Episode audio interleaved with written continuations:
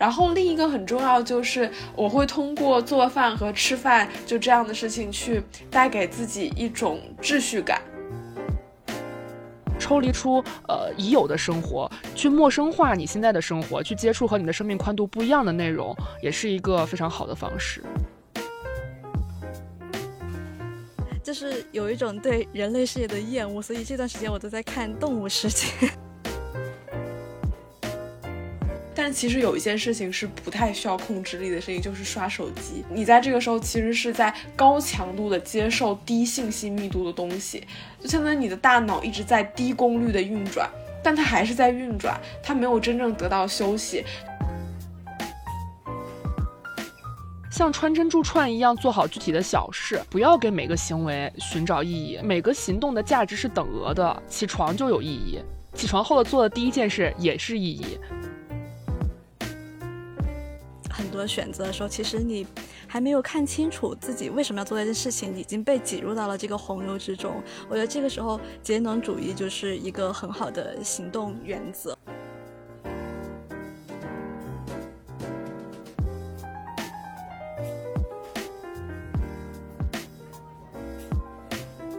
Hello，大家好，欢迎来到新一期的不方时间，我是主播屈女士，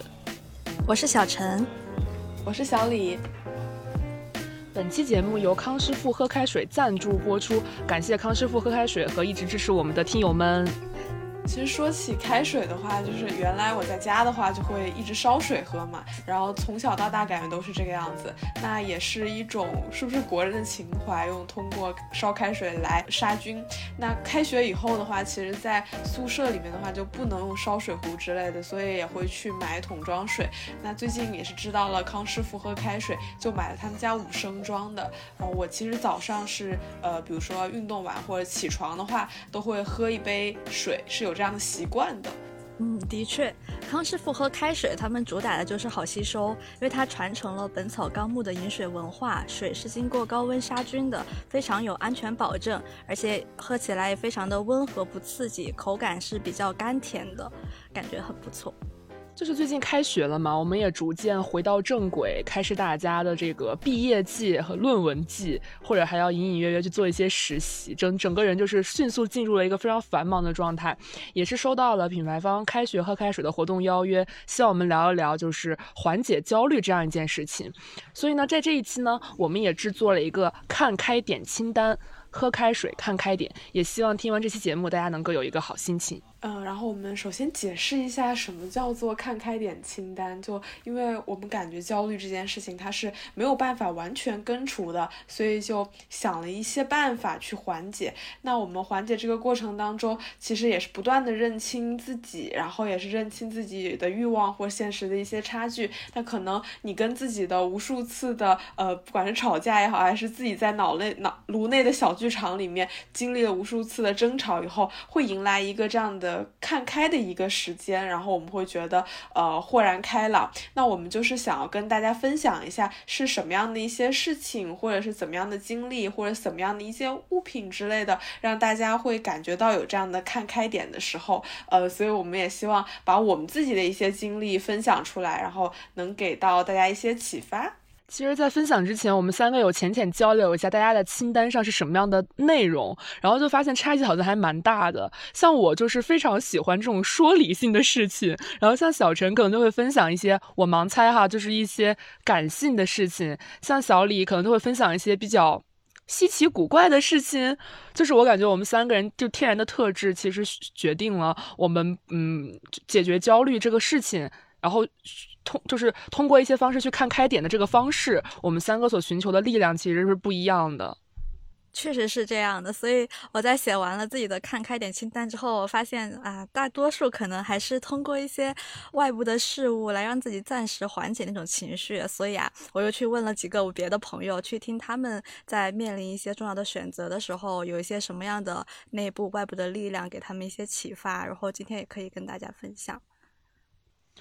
那么我的看开点清单中的第一件事情叫做，嗯，写下你正在焦虑什么。就是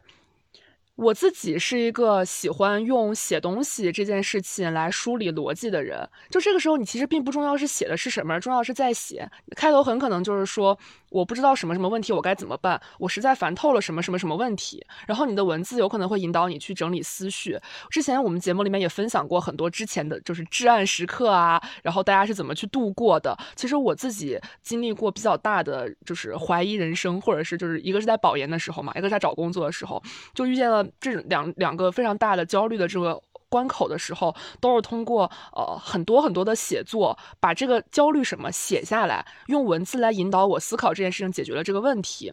就是最近我也在听一期播客，就是得意忘形嘛，它里面讲到了语言和思考的关系。它是其实在说，语言很多时候迫使我们把抽象变成具象，有可能会限制我们的思考。但是我其实会觉得，另一方面，语言它也在引导我们把感性变成理性，把情绪变成事实。因为在你很焦虑的过程当中，人其实是没有什么自己的。逻辑思维在的，你就是陷入了这样一团情绪里面。那这个时候呢，你反而是需要摆脱这个情绪，然后把这些东西变成一条一条的，可以去参考，可以去判断的，然后用你的重新建构的理性告诉你，啊，你其实不必焦虑或者不用焦虑。而且另外一个层面上，其实书面语言和口头语言相比，也我觉得是一种更谨慎的语言，避免了我们去下很多很样的定论，也不会走向很偏颇的一个状况。我一直是在使用写写下我正在焦虑什么这件事情来缓解我的焦虑，然后刚好我最近有看一个纪录片，呃，是一个叫做师徒词的疗愈之道，它里面讲到了就是 life force，就是生命力的提高有三个层次，第一层是身体嘛，就是说饮食、运动、睡眠可以改变我们百分之八十五的 life force，第二层是 people，就是人，就是社交会提供能量，哪怕是和不熟的人去吃饭也会改变提高你的 life force，第三层就是 yourself，认清你自己，然后它里面也是给到。一个很大的建议就是通过借助写东西来认识你自己。然后我当时看到之后就非常的嗯，非常的共鸣，因为我自己的很多至暗时刻和这种嗯需要我去排解自己的时候，都是通过这个方式解决的。这个时候你的文笔其实不重要，然后你的遣词造句也不重要，你写下了什么，就是是不是惊世骇俗啊，是不是很严肃，是不是很有道理，是不是很深刻都不重要，重要的是你通过语言这个工具来对你的情绪进行重新的一个梳理。嗯，但是我有一个想法，就是我觉得可能像曲女士这样给自己写出来会比较有用，因为它有个梳理的效果。但其实我一焦虑的时候，我经常有一种表现，就是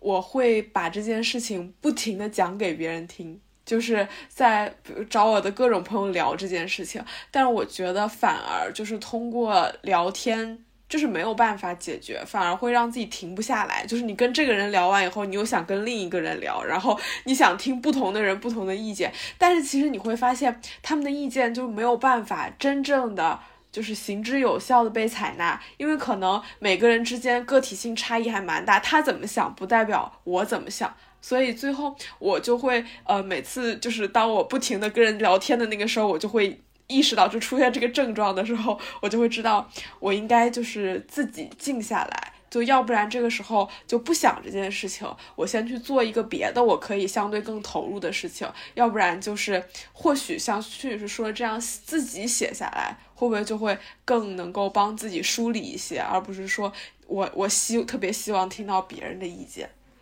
可以尝试，因为那天我打开了我的一个日记本，发现我每次在写下很多东西的时候，都是我极其焦虑的时候。嗯，那么十点完美契合。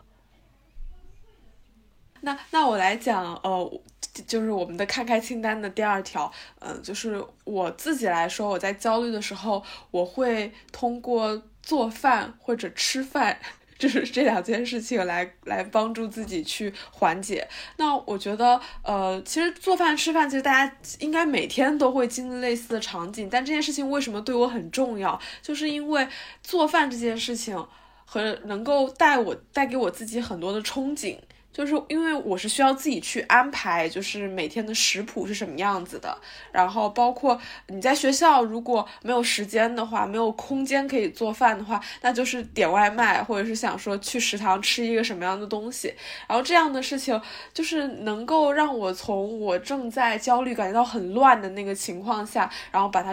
就暂时抽离出来。就比如说晚上睡觉之前，我就会想说，呃，第二天要吃什么。然后第二天早上一起来就去买，然后或者是先把这个外卖叫上，然后把所有事情准备周全以后，然后我再开始去做事情。就这样子的话，我就会觉得，呃，我当我就是忙完这一阵的时候，我接下来，哎，我是不是就有一个可以让自己放松的一件一个事情，然后一个时间了，所以就会让我充满期待。然后另一个很重要就是，我会通过做饭和吃饭就这样的事情去带给自己一种秩序感，因为我觉得我在焦虑的时候就会很乱，要不然就是做一件事情就是停不下来的一直做，要不然就是大摆烂，就是因为这件事情太烦了，我不想做，然后我就。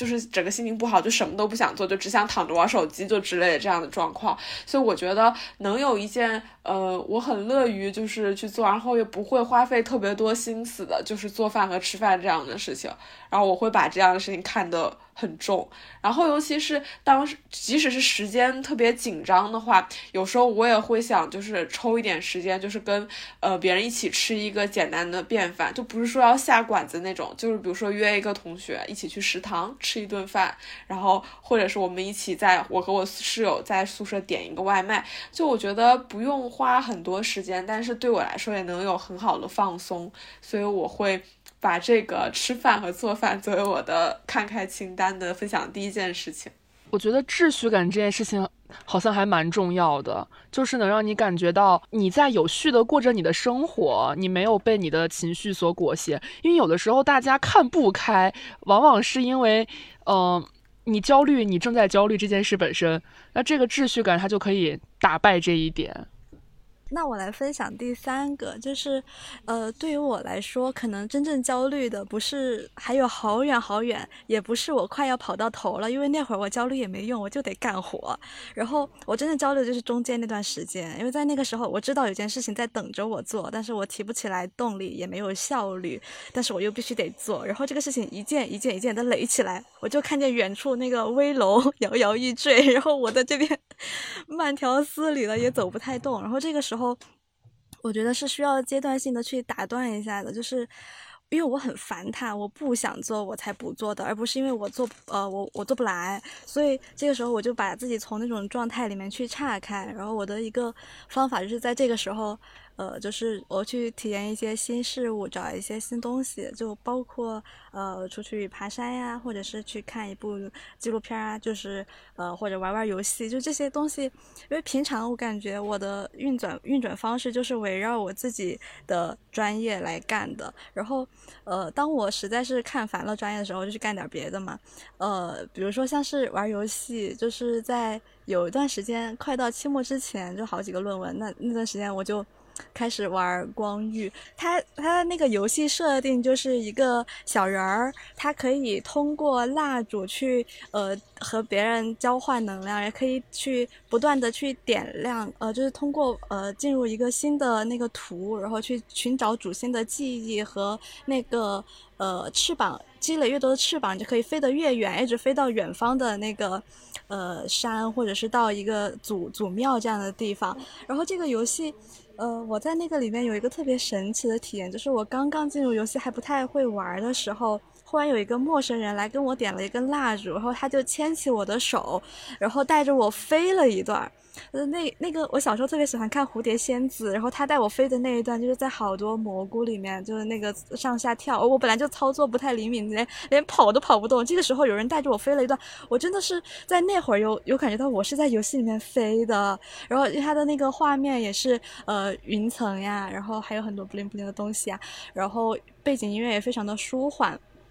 就是他可能是用画面，用和陌生人的相遇，还有用音乐全方面的治愈着我。然后后来玩了这个之后，我还看到有些人会推荐他的，他其实有一个前前面的版本。这个游戏设计是一个叫做陈希汉的人设计的。然后在光遇之前，光遇是。呃，二零二零年在安卓上线，然后之前有一个叫做《风之旅人》的那个，其实是它的那个初级的版本，就是一个无名的旅者，他从沙漠开始去冒险，要翻越无数高山桥梁，然后去寻找，呃，那个碑文，来不断的加强自己的飞行能力，到达远方山。我我发现它原来以前还有一个这样迭代的版本时候，好像我在玩这个游戏，一方面是觉得那个游戏本身是呃有一个成长的，我看见别人一个创造的。过程，另一方面就是我在这个游戏里面收获到的那种陌生人的感动，让我忽然就那段时间就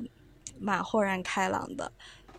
我觉得这种体验其实是，嗯，从你现在的生活里面抽离出来，然后你到了一个很梦幻的一个环境里面，然后让你获得了感官上的刷新，然后同时心理上也获得了一些慰藉。然后其实我觉得我有一个类似的这种体验。但是我觉得也可以加入，就是和小陈这个合并成一条嘛。然后，但我觉得他不，我不是从游戏，我也不是从虚拟的一些作品之类获得的，而是说，呃，我自己会觉得我们平时的工作大部分都是面对着电脑，然后电脑它其其实会占据你非常多的注意力，就你的手是一直在操作，然后你的眼睛也是会不断的摄取信息，然后你的大脑也在运转。那我觉得自己试过的那种比较简单，然后又很舒服的。方法就是边走路边听歌，但是这个时候我觉得我的那种感受很特别，就是我会假装我不是这个世界上的人，就是我就是在看周围的人在做什么，就是我是从某一个别的地方过来的，我就会想说把周围的一些东西试图去把它陌生化一些。就像是你在看文学作品的时候，其实你的很多享受的东西也是来自于这种陌生化。但是你在走路的时候配上那个音乐的话，你在看周围的人，你会有不一样的那种，就是。一种很抽离的感觉吧，然后有时候你会看见小朋友摔跤，你会看见呃一个妈妈牵着小女孩的手，然后往前走，或者你会看见遛弯的大爷大妈，然后你会看见公园里面的水，它其实会在阳光的那个照射下会动，会就是那种波光粼粼的，就很多东西就是平时你注意不到，然后你这个时候如果注意到了，就好像是你来到了一个新的世界一样，然后我。平时就是，如果我走完路，然后我听就是散完步以后，然后我有时候还会就是去面包店买一个点心，就是让自己好像又回到这种现实里面来。然后，但是这种回到现实里面来，它是通过这个小点心，会让自己感觉到，嗯，就是。还是真的就是甜品能让人感觉，呃，很很开心，然后有种甜甜的感觉，然后你再回到你正在焦虑的那件事情，就可能就会好一些。对，我觉得抽离是一个挺重要的事情，而且它底下也包含着各种各样的类型，像刚刚小陈他讲了一个他进入一个游戏的。虚幻的世界，体验他生活中体验不到的东西。然后小李也在讲他是如何在在地，但是却陌生化眼下的场景。就是我在准备的时候也想到了跟这个非常相似的内容，就是我给他起了一句话，叫做呃，去接触和你的生命宽度不一样的东西。就是我们每个人的生命宽度是有限的，然后我们怎么去接触不一样的东西呢？我觉得就是从时和空两个概念上去时的话，就是要不然是去看时间跨度非常长，因为我们的时间。占据的时间其实也就是二十来年，所以你去看一些横跨七八十年这种家族始终百年的这种故事，它其实也是一种别样的沉浸式体验。要不然就是说，我们去看离现在很久远的内容，这之前我们也提到，我就是去读一些历史啊什么的，你也会有重新回到那个时代的体验。这是在时间维度上，另外就是从空间维度上，就是去看和我们现在生活状态差异非常非常大的内容。像刚刚小陈讲的那个虚幻的那个世界，我觉得就是我们生活中所不包括的，包括我们平常说去自然、去荒野。去一些遥远的地方，去我们缺乏概念的地方，都是这样一类的。我们去到一个呃，我们生活中不包含的一个地方来体验这种东西。就我想到了自己的经历的话，就是当时有在非常。就是对工作产生很多疑虑的时候，在看那个《火山之恋》嘛，也是这两年很火的那个纪录片，讲他们在火山的故事。那像我们其实有有几个人真正能去火山呢？而且真正能去看火山爆发呢？所以当你看这样的内容的时候，你就会完全的被那些呃，就是绝美的、精彩的、遥远的这些东西所吸引。然后像我自己当时也在，同时也在看《中国历代政治得失》，就是钱穆的一本书。这个之前我们大本科期间都念过。然后那段时间就是也。是在还没有放开之前，疫情之之间就觉得，嗯，有各种各样的事情，就大家就是就反正就很不开心吧，也在看这样的东西来重新让自己呃缓解自己的情绪。所以我觉得就是抽离出呃已有的生活，去陌生化你现在的生活，去接触和你的生命宽度不一样的内容，也是一个非常好的方式。我 我突然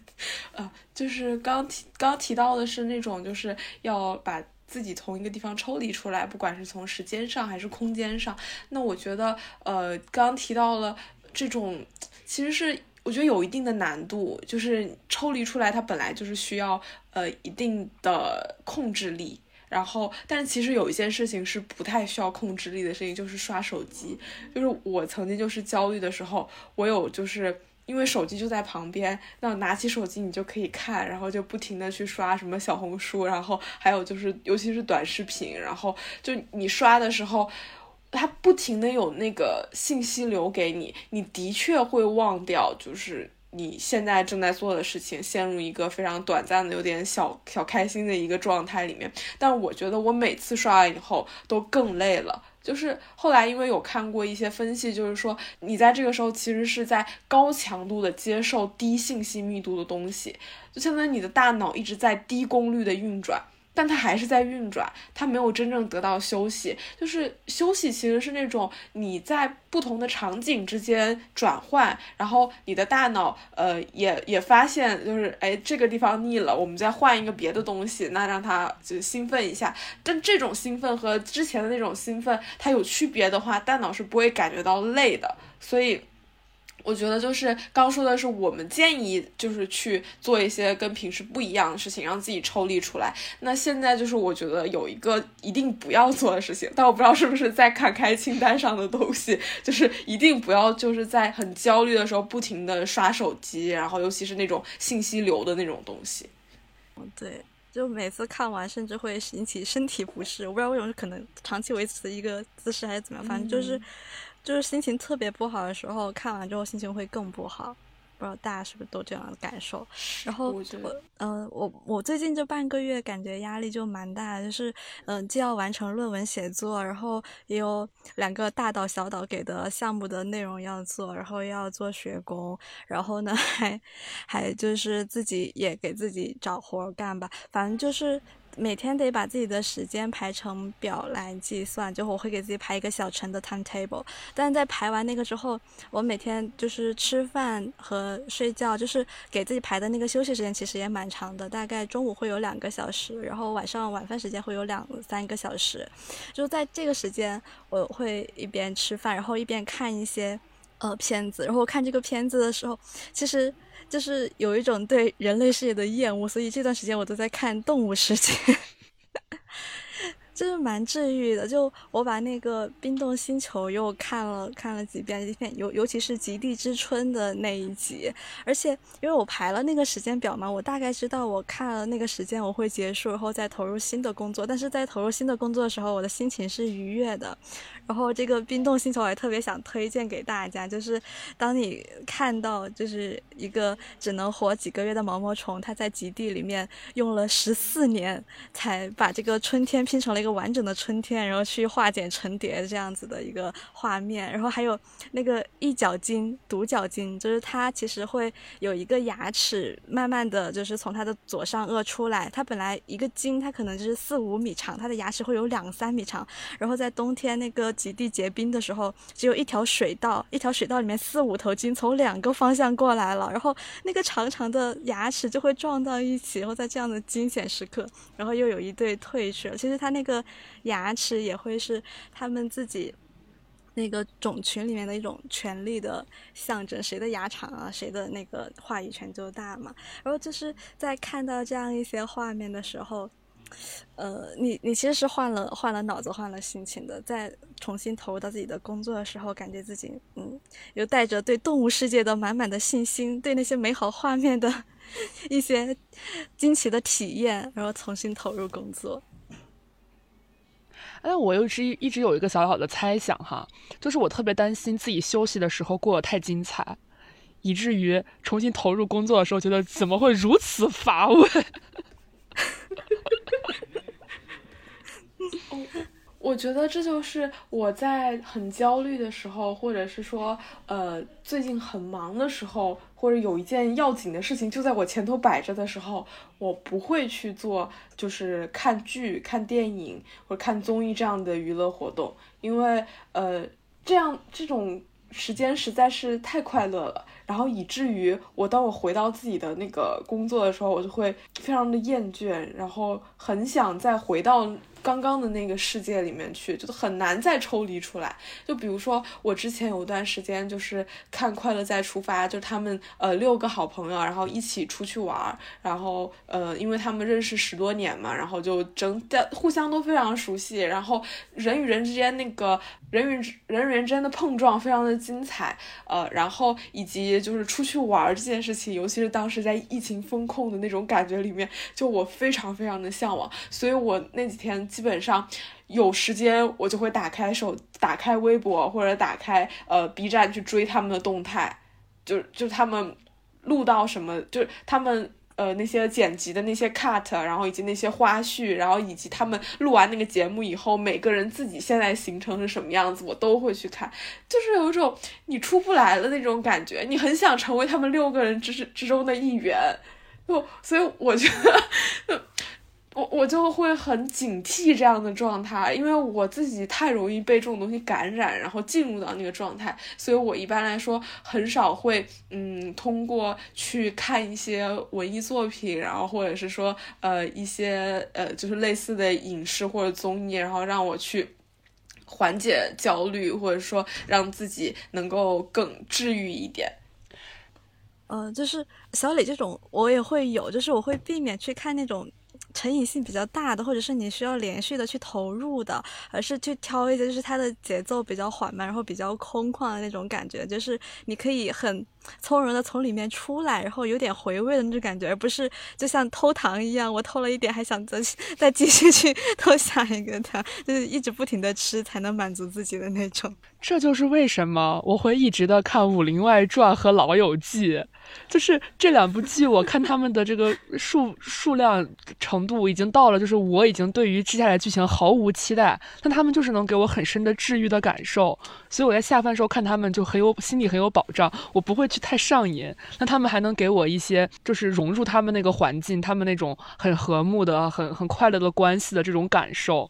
对我觉得刚刚我们其实也讲到了一个很重要的点，叫做很多时候我们的焦虑发生的这个时间，呃。它里面很重要的阻碍就是你有一个比较紧急的 DDL，所以你的这个紧急性决定了你没有办法去把大量时间投入到另外一个。就是文文艺作品上或者另外一个内容上，那我我有一段时间的焦虑，它是一个，嗯，不是特别有实现的焦虑。这个焦虑就发生在我呃去年就是十月份左右吧，就是我其实是有一段自己比较空闲的时间，其实我理论上不应焦虑，但是我却在焦虑，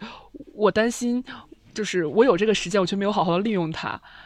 就这个时间其实理论上是无限的，呃，也不是无限啊，最起码有个几个月啊，就是不是一个很很很快就会结束的。但是我非常的焦虑，我有这个时间，但是我我就是浪费了它。就是大家都在渴求这样一个自己的时间，然后我现在拥有了，但是我却没有珍惜。就是我我存在一种这样很奇怪的焦虑，但这个焦虑确实实际实际的环绕了我很久。所以在这个情况下，我就没有那种紧急性这个这个这个束缚在，就是我其实并不需要。我没有时间做很多事情，我有大把的时间。就这个时候呢，我就投入了很多文艺作品，就通过抽离以及在文艺作品中找他们在做什么，其实也是一个持续回答这个问题吧。就是什么是我要做的有意义的事情，什么是有价值的事情，然后去看他们是怎么选定这样一件事的。就我还是想回到。刚刚我们一直在说的那种，有一件事情在前面摆着，就是你需要去完成它，然后，呃，是一个有实现的一个东西，或者是说一个目标，然后你需要去，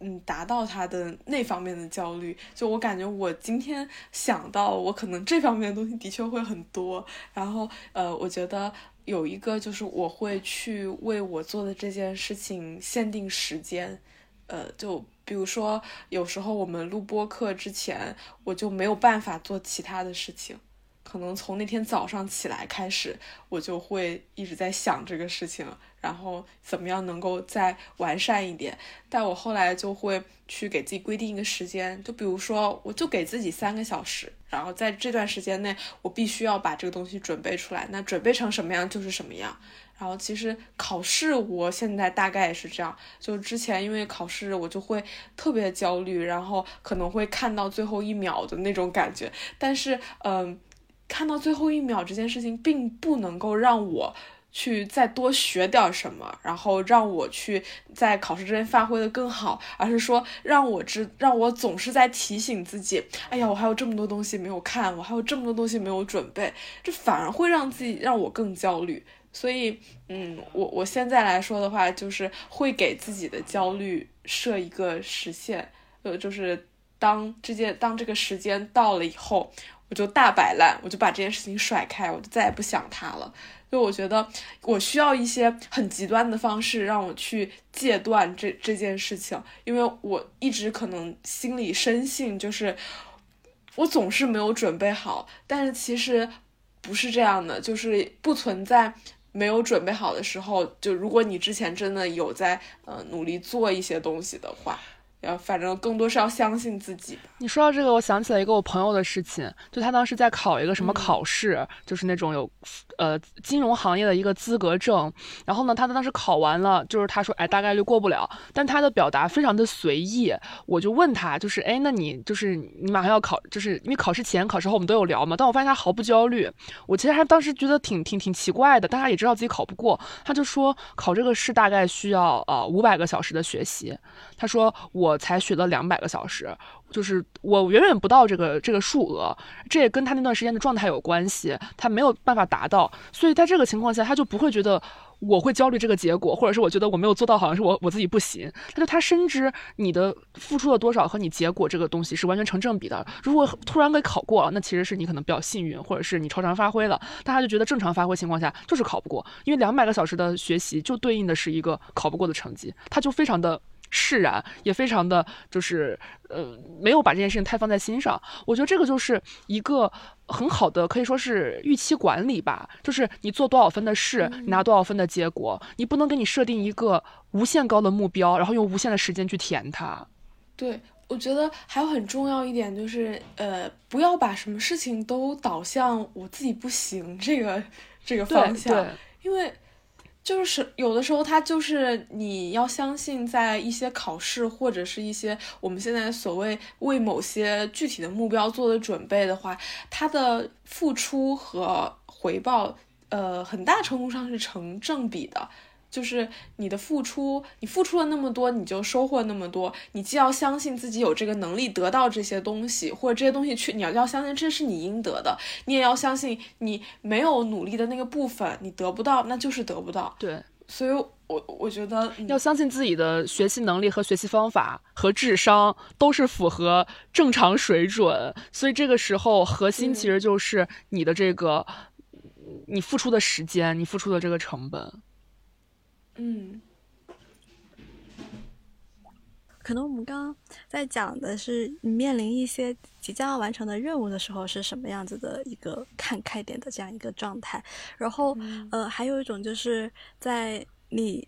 面面对未来的去做规划的时候，你可能有时候也很需要去认清自己和调整心态。然后有一种方式，就是一种叫做节能主义的生存方式，就是这个是从那个呃冰国里面出来的《折木奉太郎》里面的主人公，他的一个人生准则就是说，没必要的事情不做，必要的事情尽快解决，就是。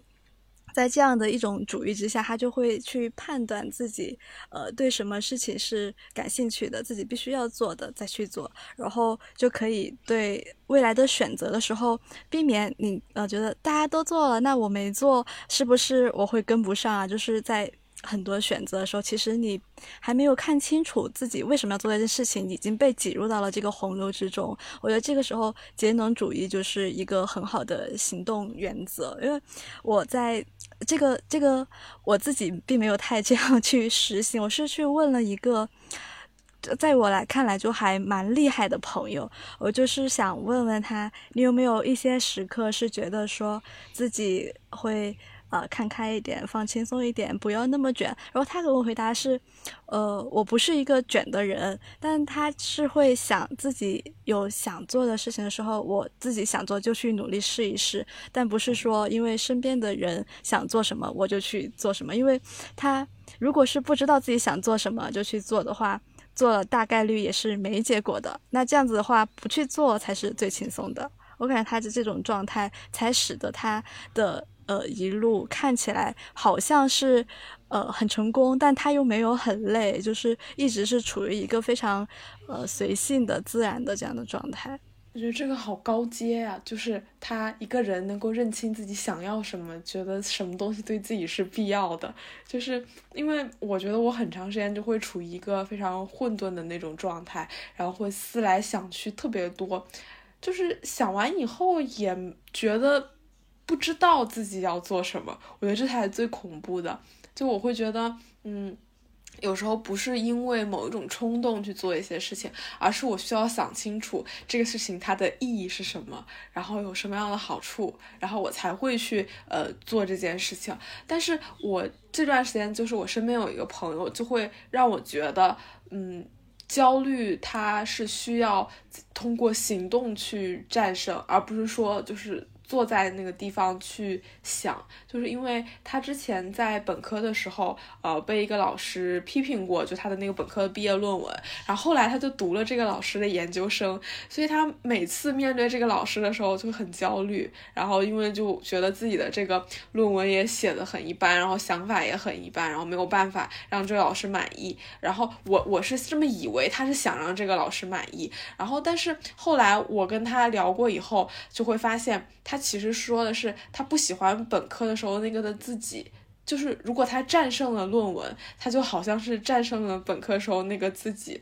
所以我会觉得可能他以后也不读博，然后就是这个东西也不是他嗯想要去从事的一个事业，或者是说这是他必要的去做的一件事情，但是他为了解决自己的这个焦虑，他。持续了一个多学期，就是每天早上八点就到图书馆，然后中午午休两个小时，然后九晚上在九点到十点回去，然后几乎周末也没有太多就是休息或者就是呃就有时候会出去玩一下，但是不会说周末就是完全的这种放松。就他持续了一个多学期，这样让我觉得非常的惊讶，但是就是很奇迹般的，也不是奇迹般，就是经过他的一这一番努力以后，他就会。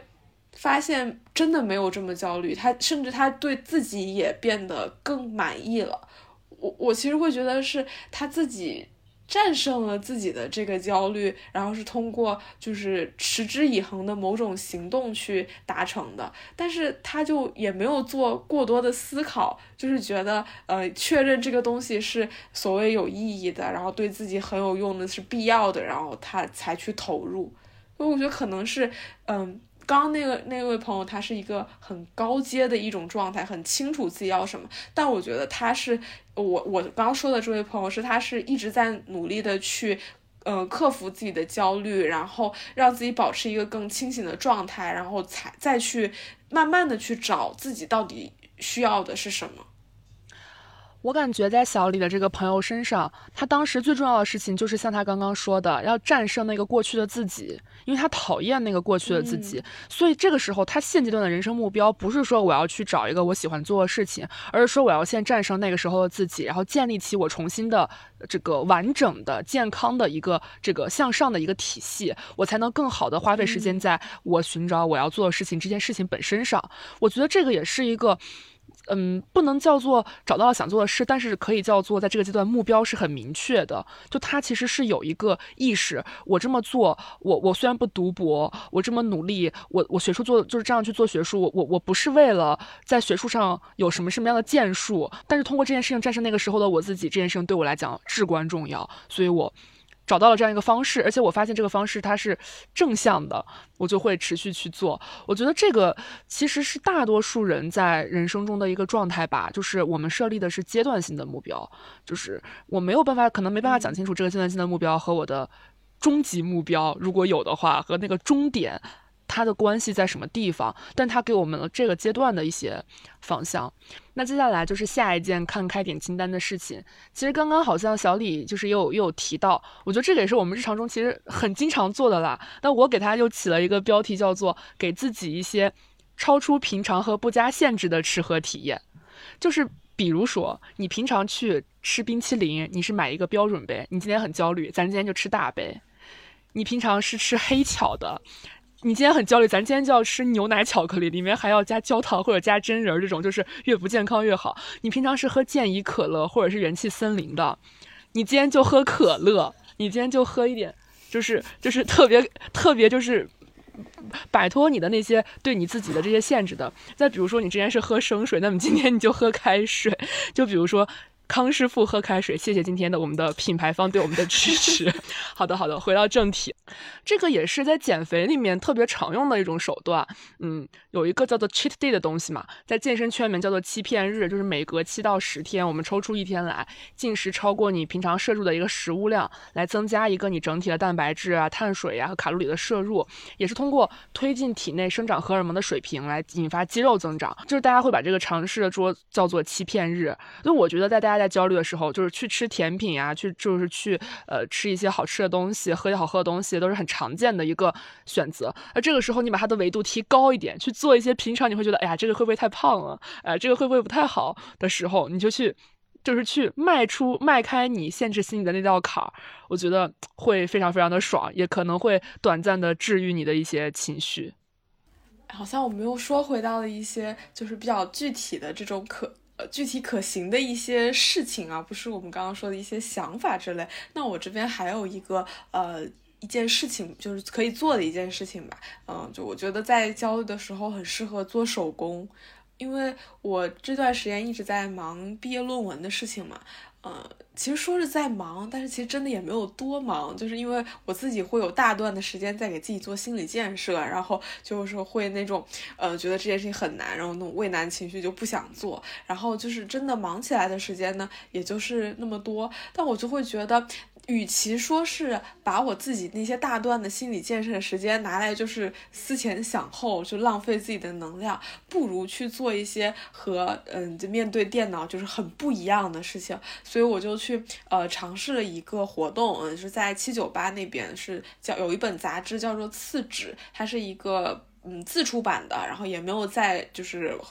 广泛的售卖发行的那种，然后他们这个这个杂志社啊，就是两个艺术家，然后他们举办了一个就是刻板化的一个活动，然后我就去参加了，然后我当时就会觉得，呃，做这种呃所谓的有点艺术创作的东西吧，呃，就可能因为我也不是很专业，然后我就会觉得它是。你的想象可以非常的飘逸，但是实际的制作它就是一点一点的刻下去，然后你能感受到它那个力度的不同，然后深浅也不一样，就是它是那种重复简单的事情，但是最后呈现出来的那个结果却非常的奇妙，然后也可以体现你很多的奇思妙想，就是它每一笔都是不一样的，而且在这个里面很重要一点就是你在刻的时候每一笔不是说深一点就是差的，或者说深一点就是好。的，它没有这种所谓的这种标准，而是说你想要达到你想要达到那个效果就行了。所以就是呃，像这样的事情就会让我觉得非常有掌控力，然后又能够呃让自己的思绪就是飘出去，然后又是那种呃。大脑又能得到一定的休息，因为它不是那种无时无刻就，比如说不像在阅读材料或者怎么样，你是需要高度的专注，然后需要一直不断的运行的那种状态。所以我觉得，在你焦虑的时候，或者说你为了手头上的事情焦头烂额的时候，你不妨抽出哪怕十到十五分钟的时间，你去刻一个版画，其实就是刻几个字，然后就是那种时候，你都会觉得，嗯。又重新有了掌控力和重新又恢复了那种创造力的那种感觉，就有点像是脑子和身体总有一个可以停一停。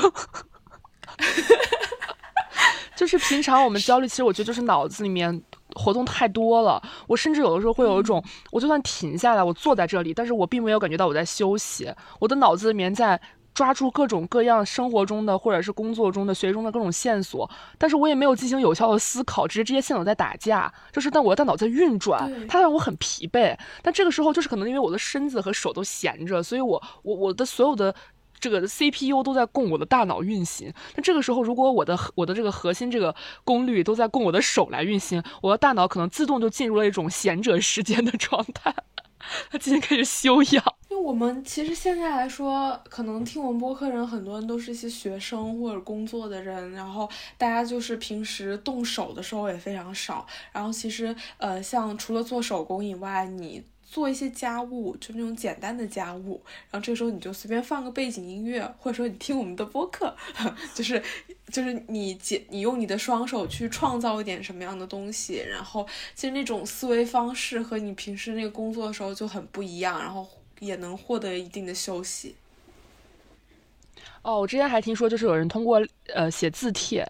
就是因为你你你你也不用做什么特别有意义的事情，就是甚至你不用去创造。你不用去做有价值的事情，你只需要在做事情就可以。就是说到这个，我想到了另外一个，也是那个师徒词的疗愈之道里面，他讲到了一个概念，我觉得跟着特别像，叫做穿珍珠串，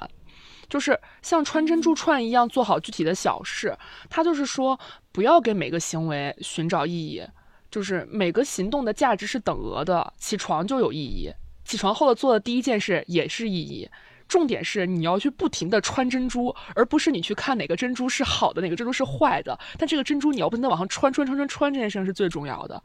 这个点我觉得就也也也挺关键的，就是小李刚刚讲的那个故事，就是它是兼具了创造力和这种就是去做一件呃就是手工的这个重复的简单的对，嗯，我另外一个就是我们再降维一层，就是这件事情哪怕它没有创造力，它没有什么价值，你去做它也是你你一件一件的去完成它，它也是。做好每一件小事，它也是有意义的，就让你的每一分钟都过得有质量呗。比如说你起，就是说做家务，你起床，你刷牙洗脸的时候，你可能听一点你喜欢的东西，然后你可能给自己简单做个早饭，或者给自己泡一杯咖啡。然后你今天想的是怎么样把这个搞得就是哎有意思一点，哎你开始化个妆，你可能想的是哎我今天怎么用一个我没有用过的眼影盘给我画一个哎没化过的妆，然后呢你再去做一些不同的事情，就是你做每一件事情你都全情投入去做，你都在想把这件事情可能。认真的去完成，你就是感受那个过程，感受这个事情本身，不同的颜色，对对对，就是你做家务的时候，你可以又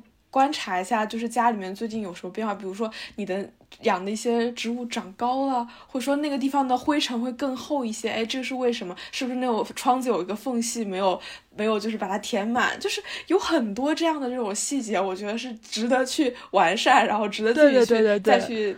就是把你的注意力全情投入在你正在做的事情本身上面，它也可以很大的缓解我们的这个焦虑。是的，嗯，可能有时候焦虑就是你脑子里面的声音太多，把所有的声音都排除掉，只剩一种声音的时候，就会好很多。然后我可以说，有一个朋友告诉我，他做到这个的方法就是做数学题嘛。哦，这个好像那个大豆田永久子，就是那个日剧里面，然后他就是自己就爱做数学题，然后每天睡觉之前就开始做数学题，但他其实是一个建筑设计师。我也想到了，就是呃，老友记里面大家喜欢玩填字游戏，就是你一直满脑海里都在想我怎么去把这些格子填好，然后你你你就动脑解决这个问题就已经就已经够疲惫了，你也没有时间去想其他的事情了。那我想再分享一个，就是在人际交往中的一些焦虑。就是我觉得我在人际交往的焦虑，往往是呃一些在意的人的评价，就会让我觉得很焦虑。呃，就是我怕有不好的评价。但是我后来就发现，其实可能他这你在意的这个人，他也并没有那么在意你，然后甚至他并不会像你对自己。嗯，那样如此的严苛，嗯，就是因为前几天我就是还是在焦虑论文的事情，我就很焦虑，交不上，因为我卡住了，我就不知道最后一节该怎么写。然后我那天就我也不敢去找导师，因为我怕他想的是啊，就这么多天了，你就只写了这么点儿。就是我怕他有这样的想法。然后呢，就是那天，然后后来我是实在是绷不住了，因为实在不知道怎么往下写，然后我去找他聊了半个小时，然后一下子他就把那个思路给理清楚了。所以，我我觉得那个时候他真正焦虑的那个，他不是这个论文本身，而是说你是焦虑你跟人的那个关系。就是你很怕从他的那个地方得到否定，然后我我不确定啊，可能就是他的那个。意见可能是会对让我对自己本人产生一些额外的一些想法，或者因为可能因为我在这个方面就是不够自信的，呃，然后但其实我会发现老师他不是这样他想的，然后他自己第一他很忙，他没有功夫就是对你这个人去下什么判断，然后第二就是呃，我觉得老师他可能更多是怀着一个帮助学生毕业这样一个功能吧。就是我，然后学生的话，其实也大可以把它当做一个工具人的那种感觉。就是你有什么样的问题，你就去找他问。我也在网上看过很多帖子，就是在吐槽自己的导师，或者是说每次去找导师之前都很担惊受怕的那种状态的一些帖子。然后就是找导师这件事情本身就让人非常非常的焦虑。但是我觉得，就可能不妨就是让老师当你的工具人，然后你去利用老师，然然后一部分就是说认清你自己的地位，其实他根本没有那么重视你，他不会对你有什么呃很恶意的判断，会特意的去判断你这个人是什么样子。我觉得这可能呃有一些能够帮到一些面对导师焦虑的同学有些帮助吧。就是我想到了《被讨厌的勇气》里面有一个类似的形容人际关系的词，叫做课题分离，就是说一件课题对谁有影响，它就是谁的课题。所以在你做一件事情的时候，你不用去考虑他会怎么做，而是要考虑的是我能不就是我我发出这个邀请，我来选择合作，我的意见就是这样，我不用去考虑你，就是对你有影响，那是你的课题，那不是我的课题，我的课题就是寻求帮助，你的课题是给予帮助或者拒绝帮助。就是我们只需要处理好自己的课题，而不用去处理好别人的课题。就我感觉这里其实还有一种心态，就是要。藏拙，或者是不愿意出丑，就是害怕自己在老师面前露出马脚的那种感觉。其实这个也是对自己有时候有点不接纳的感觉，老师在评判自己，我这个是不是又做的不太好？我哪里没有做到位？我觉得这种这种心态也不太好，就是你老是希望自己可以克服掉自己的什么什么什么毛病，然后使自己变得好一点，呃，完美一点，然后再去拿给别人看。然后我觉得就是这种心态。我就想起之前看的那个马南波杰克，就是我感觉这个片子对对这个心态有一定的帮助，就是他的人生似乎就是在不断的变糟，变得更糟，然后整个片子很丧，但是丧丧到极致，有时候就会就是在真实的生活里面，你不是呃改掉了几个毛病就变得更好了，就是呃那种正向的变成英雄的成长式的，而是你的成长是。呃，起起伏伏的，会跌跌撞撞的。你在有一些事情上，你改变了态度，或者是自己的认知，你在这个事情成长，然后你会在另一个地方有一些又跌倒了，就是在不断的去应对这些事情的过程中，让自己的心态变得强大，而不是去奢求，呃，而不是去希望，呃，自己变成一个无懈可击的人。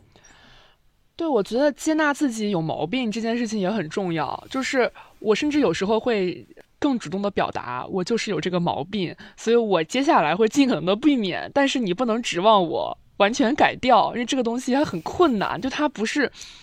我们很多人的陋习，或者是我们不喜欢我们性格中的一些部分，他们是长年累月积攒下来的。我甚至就是我会用这样的一种方式给自己先把这个底兜好。你不能指望我把他们全部都改掉，就我我会努力去改，但是我也想告诉你，我我改不掉也是很有可能的，我会努力。那你就不要在这个事情上责怪我了呗，对吧？就有一种，就中国不是有句老话，我丑话说在前面。对，我觉得这个也是很有用的，就是当我们认清自己身上有很多问题，然后我们是内心已经承认了它。然后我们也在改的路上，这个时候你就不会再希望给别人看见一个无懈可击的自己了，因为你知道真实的你不是那样子的。啊，其实我我我再补充一点，就是因为我其实，在可能我高中或者是我大学前期的时候，我都不太相信，就是真的那种很丧的人是怎么回事，就是为什么会有人呃会每天都。情绪很低落，然后他也没有在努力的再去为自己的人生做出一些什么努力，就这种感觉。就我之前是不理解这种状态的，但是后来是因为自己有了情绪很低落的那种状态以后，然后就会发现，原来自己是一个这么刻薄的人，就是就这种刻薄是因为对自己的刻薄，然后同时波及到了别人。就是因为你不允许自己有那种负面的时候，你不允许自己去有那些所谓的负能量那些情绪，然后你也以这个标准去要求别人，就是，哎，他这样有问题啊，那他怎么能这么低落、这么丧呢？但后来就是真的是自己因为长时间有一定的这种压抑在，然后突然有就是崩塌了以后，然后就会懂了，哦，原来就是每个人的人生好像。就是这个样子，它是那种低落、那种震荡的时候是非常正常的一个状况，而持续的那种高昂，就是你没有缺点，然后或者说你是避免自己去暴露自己的缺点，那种状态才是很不正常，才是以后可能会经历一个很猛烈的、很剧烈的一个崩塌的。我觉得经历这些以后，我就会非常。警惕我自己的对自己的刻薄，以及对别人的刻薄。嗯，的同理心的养成之路。对，对，对，对，对，对。嗯，我还想到一条，就是看开点清单上也许可以包含的，叫做相信有的事情需要低温运行。这个最开始是我看那个详谈嘛，有一期是跟 BOSS 直聘的老板赵鹏。低温运行这个词是他提出来的，就是说有一件事没有想清楚，也不是封闭三天脑爆可以想清楚的，需要让它慢慢长出来，就是你不能急。所以我就突然联想到，因为前段时间不是那个北北大三个女生的那个视频里面，经常提到一个词汇叫交卷思维。我我我我觉得跟警惕交卷思维同样需要警惕的是标准答案思维，就是。有的时候，我们有一些事情就是想不清楚，然后我们就很急，我们就好像就哎，这个事情我想不清楚，那我现在就要不停的想，不停的想，不停的想，直到把它想清楚为止。但很多时候，这个题它可能就没有答案。你就是想不清楚，或者说你一辈子都在想这个事情，然后当你答这道题的时候，你可能每写一行，你的情况就在发生转变，然后很久很久之后，你这道题才能做完，而这道题做完之后，很可能也是没有人给你判分的，它是一道没有人给你判分的题，也是一道就是没有高下的题，所以当我们遇见什么大事想不清楚的时候，你不用去责难自己。和苛责自己，就是我要把这个事情做到，然后不然好像我就没有人生方向，没有人生之路，没有没有价值，不是这样子的，而是这种大事的答案，我觉得是慢慢浮现的。所以大事让它低温运行，我觉得这个是缓解我们现在对于很多这种嗯无意义、无价值这样的一种，就是这种低温运行是比较。重要的一种态度就是你不要太着急的去追求那个最终的目标和结果，还有一种态度就是可能你不要太想去得到一个呃完美人生的台本，或者是去为自己规划一个发展的完美的这样一个。路径，嗯，就我想分享的一个故事是，呃，我的朋友他的一个看开时刻，因为在之前我们会一块讨论，呃，以后的人生选择，我们是继续读博呀，还是说，呃，去应和来自家庭的期待，来自一些社会上普遍的一些呃规定的优秀或者成功的标准，因为在他自己目前做这个事情上来说。呃，他能感受到自己对专业的那种热爱，但是他又同时知道继续走这个专业下去，对他的发展前景来说并不是那么好的，也不赚钱，可能以后的生活也会比较的困顿，或者是比较窘迫，或者是出成果也比较难。但是他的一个转折点发生在什么时候呢？就是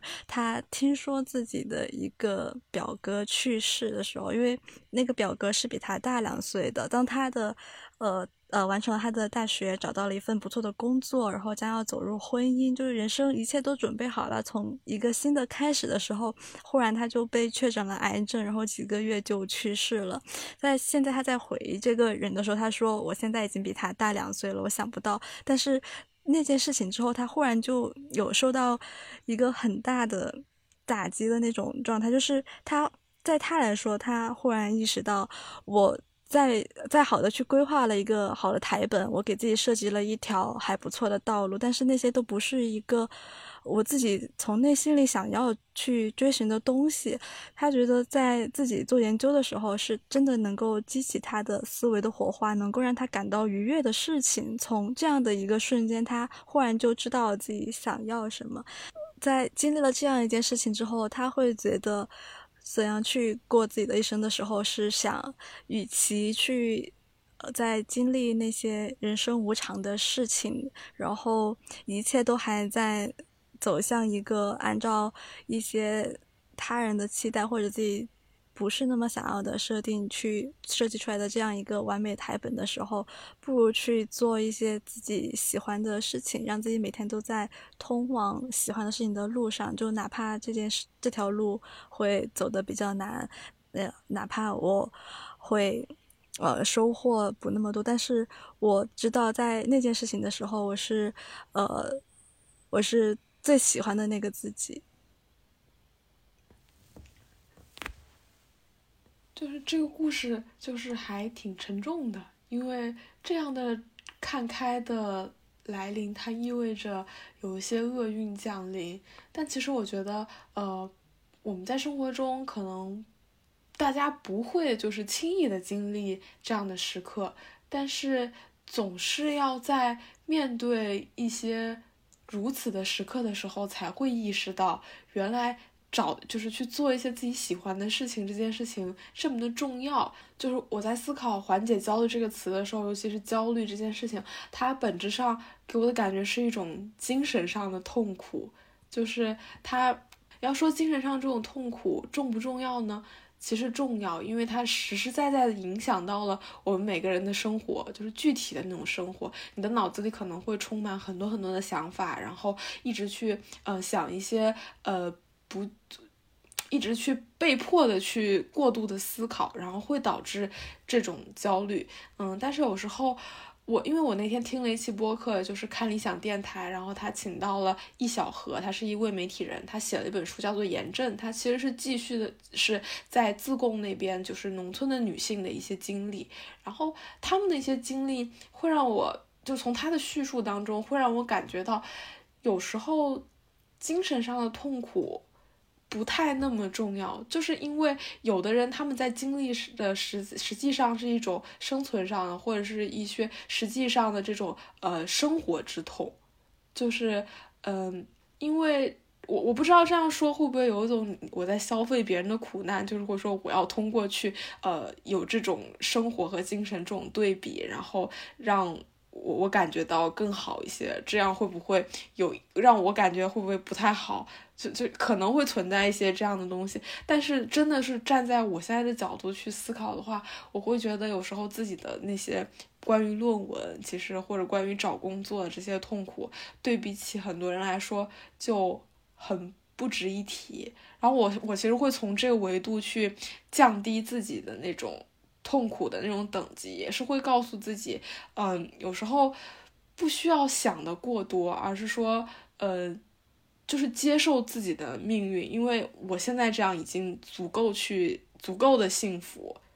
我觉得小李这样想，是因为小李特别有同理心，就是当去见到别的一些生活的苦难的时候，会，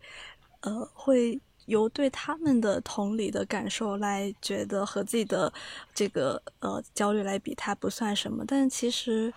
呃，所谓的这种生活苦难和精神上的困苦，它可能不是一个层面的东西，也很难放在一起比较。因为生活困苦的人，有的过得也很快乐，然后精神痛苦的人，可能有时候真的是一种致命的伤害。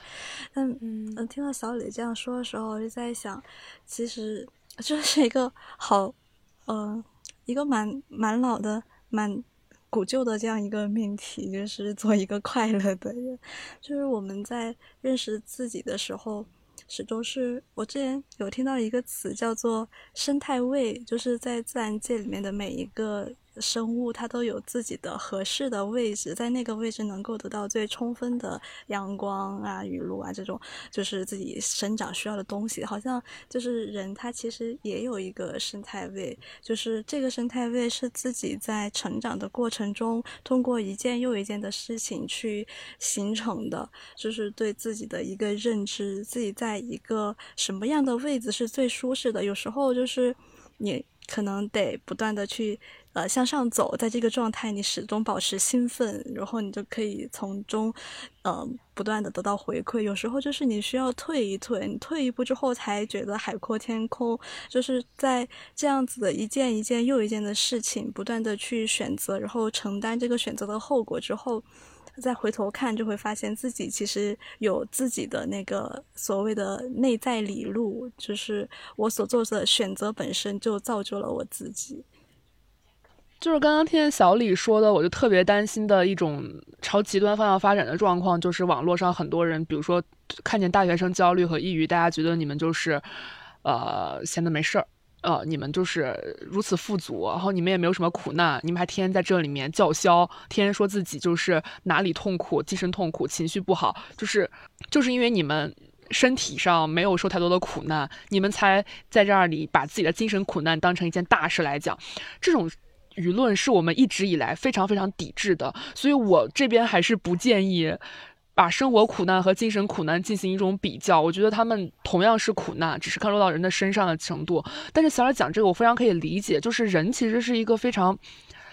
自私的动物，就是当你感受到别人比你更苦的时候，你就是会从这个过程当中感觉到自己好像能好受一点。就比如说秋招的时候，为什么大家喜欢刷小红书？大家喜欢刷什么九八五 top two 零 offer 选手，就经常会有大量这样的帖，是不是？你会发现很多人比你还苦，然后你立马那个心情啊，好像要稍微要好一些些。虽然这么讲不道德，但是人就是这个样子。当你看见有他人跟你一样苦，或者比你还苦的时候，你你你你的苦就是会缓解一些。但这个是同为的苦，就是我们是一样苦的情况。但另一种不一样的苦，我觉得有时候会增加你的焦虑。就像疫情的时候，我们很多时候情绪都处在非常低迷的状态，就是那些苦难没有真实降临在你的身上，但是你总会觉得它也有可能有降临在你身上的那么一天，然后你就焦虑着远方的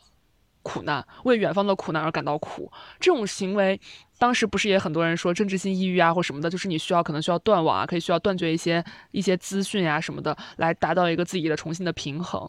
对，所以我是觉得苦这件事情，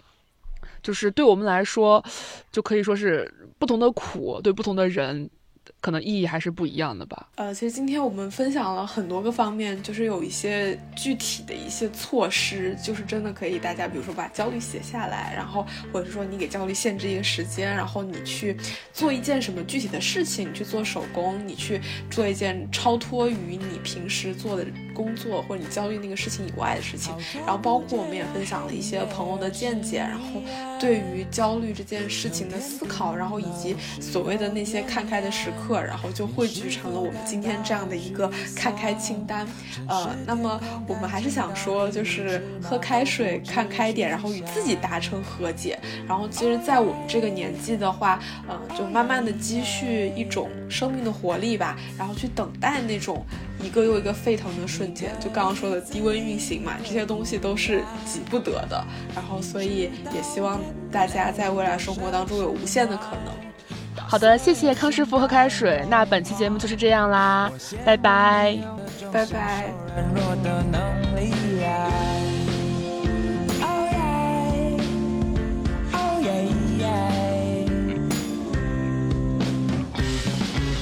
超过五千个给绝望囚禁的日子里，我是想着流动的时间到底有没有穷尽思考，让。我获得自称为快乐的平静，但我仍不懂该如何请教你什么是自由的意义。